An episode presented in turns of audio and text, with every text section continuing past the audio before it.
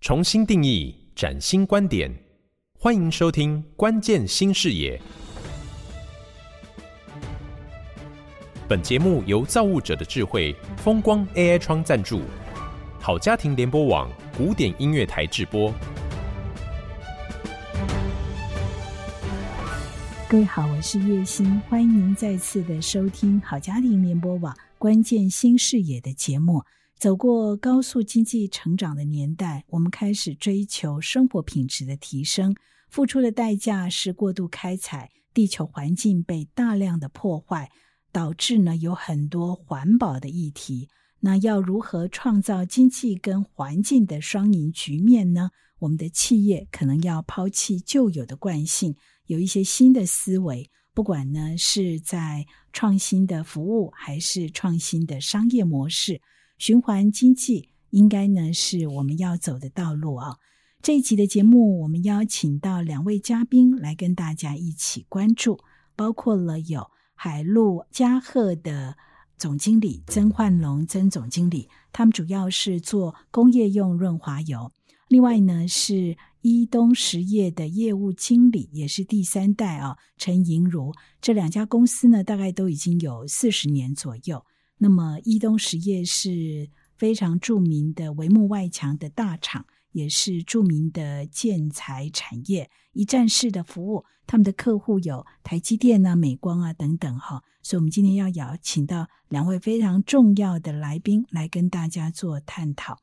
嗯、首先我们要请两位跟大家问好，欢迎海陆嘉贺的曾焕龙曾总，曾总好。哎、欸，大家好，我是海陆嘉禾股份有限公司总经理，我叫郑万龙。各位听众，大家好。他们在谈子哦，我搞不太清楚他们家的产业，请他自己稍微简单介绍一下。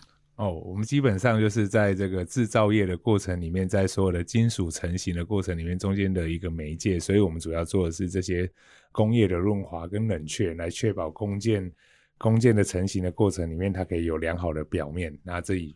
大部分是我们的一个主要的业务。那另外一个角度是，嗯，我们也做所谓的油品的回收再利用。所以，我们在这个呃绿色循环这一块，其实我们也琢磨了呃蛮深的一段时间。嗯，而且我看他们还有导入所谓的数据监控的系统。是的，是的。待会来聊一下。那另外是欢迎伊东实业的陈盈如经理，盈如好。大家好，各位听众好，我是伊东实业的陈盈如。呃，我们是做帷幕外墙的。那其实很简单的来形容，就是可能是我们在路上看到的一些建设啊，或者是企业总部，或者是到了科学园区看的厂办，这些外观的部分都属于我们的范畴。那我们是从设计制造做到施工，所以说也是一站式的服务。欢迎他们两位哈，我们要来谈的是呢，近零排放跟绿色循环的议题。这两者之间有什么样的关联性？我想先请海陆嘉贺的曾总跟大家来谈谈你的看法。好，谢谢主持人。那早期刚听到这件事情的时候，我们觉得碳中和跟近零碳排这件事情好像可以区分，又好像可以融合在一起。所以其实也回到最近大家常听到一个名词叫做碳焦虑，就是很多的企业对减碳这个议题。它都已经非常的有点模糊，因为我觉得是可能是这几年的资讯量有点多，对，是。然后，然后那个研讨会也很多，所以到底我今天是要做零碳排呢，还是我要做碳中和？是。那。又区分到几个范畴嘛？我现在要从供应商去，我或是我要从我的产品端，还是我公司开始有一些能源管理等等诸如此类的。那我觉得这两个议题似乎是分开，又似乎是在一起。嗯。那我觉得以企业来讲的话，我觉得近零碳排或是绿色循环这件事情，我觉得要开始之前，可能要先想一件事情是，公司毕竟是还是需要生存，所以它需要盈利。嗯。所以如果我们用这个角度来思考的话，那 ESG 这个议题，或是绿色循环这个议题，它如何跟我们公司的获利做一些结合，成为一个共享的一个价值企业？我今天可以跟购买产品的这些客户，也可以替他创造一些价值。也许我们现在在谈的所谓的我的产品有很多的永续材料啊、绿色材料，我把它加入我的产品里面，我的开始减碳了。嗯，那我卖给客户，呃，也许他买我的产品，他所产生出来的碳排放总体也是比较少的。那这目前是我们在思考的一件事情是。我们现在其实已经开始在做温室气体盘查的部分，那也开始准备要做产品的碳足迹的这些规划。那我们其实在这个价值的过程里面，我们就希望。跟客户一起共享这个价值，他买我的产品，他的碳也排放的比较少，嗯，这是目前我们在看的一部分。那银鲁我也知道你们在做那个所谓的太阳能的这个，还有一些板材啊、一些帷幕的部分，其实也一直在思考了如何在你们的制程上面做了一些优化，那也可以提供客户有更好的。因为我是也许买你们家的材料或是建材，我整体的建厂的碳足迹也是降低的。我大概理解你们的产业大概是这样，那也可以分享一下你们大概是怎么做的嘛？这一块。嗯，可以啊。刚刚曾总说的很好，碳焦虑这件事，其实我们也刚经历完哦。但是这几年这个资讯量暴增的时候，比如说减碳、低碳、净零、ESG 这些关键字，其实就让人家说，我到底要从何开始做？那我也是听了很多研讨会，或者是跟这些我们这些同业或是跨行的呃来聊天的时候，其实我们发现，其实最终你还是要回到自己的本身。那我们的做法就是检视自家的产品。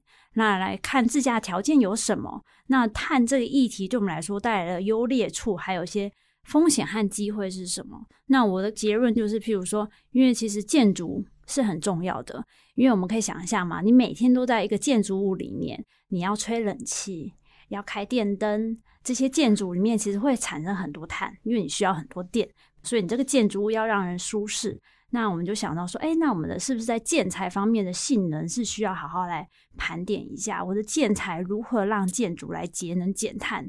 所以我们就开始跨领域做到 BIPV。那 BIPV 是什么？它其实就是让你的建材有更多的性能，就是有太阳能发电的概念。那太阳能就是我们接下来绿色能源嘛，所以你是希望建材有一些呃发电的功效，就是我们所称的 BIPV 系统。对，我们就是在产品面也开始讨论，然后当然自己的生产面也开始讨论。我觉得就是思考了一下，回到公司本位，回到企业的发展的时候，你就会知道怎么做，就比较不会有碳焦虑的问题。嗯，那客户的反应呢？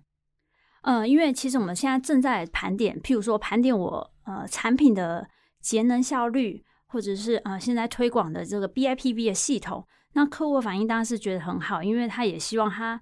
委托我们做出这栋建筑物的时候，这栋建筑物有一些数据出来，让他们参考，知道怎么去选择。嗯，那你做好这建筑物里面，其实你也不用另外特别盖暗场或特别去买绿电，你的建筑物就可以发电。嗯，是的确是个好方法。嗯、那曾总、嗯、这边有没有什么要再补充说？因为像刚刚银鲁银鲁提的这件事情是，是他们是协助工厂或是总部的这些建制嘛，那有一些好的建材可以做选择。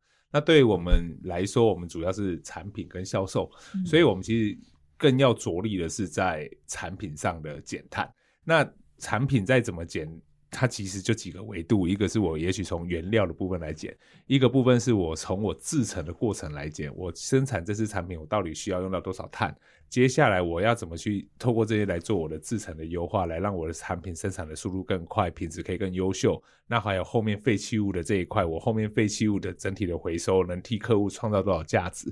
所以我觉得 overall 来讲，跟银炉他们现在在做的东西其实很棒，他们也是着重于在自身产品。如果今天我们跟银炉合作的话，它可以替我们公司带来的价值，就是我在整体的建筑物的能源管理上，可以有相当程度以上的节能跟减碳。嗯、那我自己公司的呃假设很着重于在研发跟原材料的这个再生材或是永续材料这些研发的话，两两相加，它其实是大过于二的。所以如果回到呃现在在谈的整个全球的一个趋势，谈到呃我我也许二零五零年要到碳中和啊，或是零碳排啊等等之类的，那。似乎有点远，或是有点难度。可是我觉得，如果是不同的厂家，大家都有这个念头的话，那其实它会创造出很多新的机会。我觉得在这个部分，其实是过去，因为我跟银奴都是零碳大学的学生，这个平台对我们有一个很棒的一个新的认知跟建构，就是我们其实在这个近邻竞赛上，我们已经开始在起跑。就起码我们已经开始走，那走的过程也许就是会有一些难度。那很棒，就是我们其实跟银鲁，像刚刚我们叫到这边来之前，我们在外面也碰了个面，也聊了一下，其实就是聊一下彼此可以有哪些帮助。我觉得这对我们来讲都是很棒的一个过程。是，那最后再请两位跟大家稍微聊一下哈，这两者之间当然有关联性，那会不会遇到一些困难？简短扼要的说明一下好吗？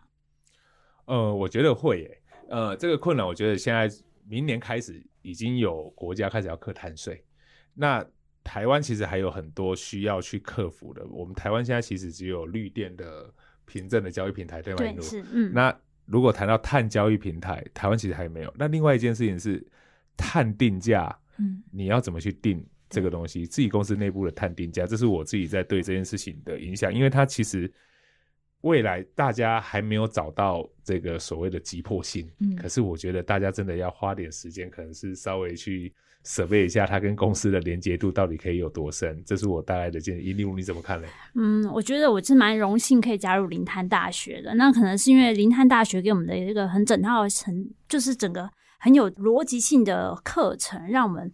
把碳焦虑给移除了，我相信曾总已经没有这么多碳焦虑在。但是我的确，如果还没开始起步的话，要来做这件事，的确你需要一些呃花一些时间来了解这个议题，然后这个议题会带来的风险是什么？你要盘整之后才知道如何做。所以第一步要先去了解，才能够克服那个焦虑，然后试着跟伙伴一起往前行。是没错，嗯，哇，真的是很精彩哈。透过他们两位啊，深入的来探讨跟分享近零碳排还有绿色循环的议题，我相信呢是息息相关的。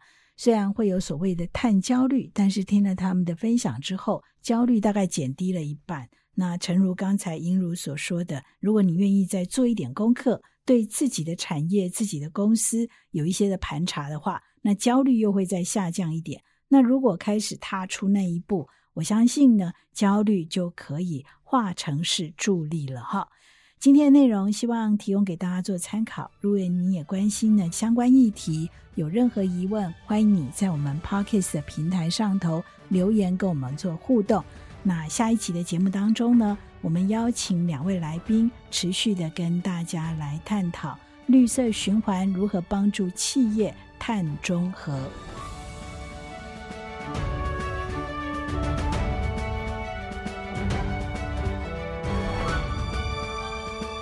本节目是由台湾数位企业总会提供创新观点与关键解方，风光 AI 窗赞助，好家庭联播网台中古典音乐台制作播出。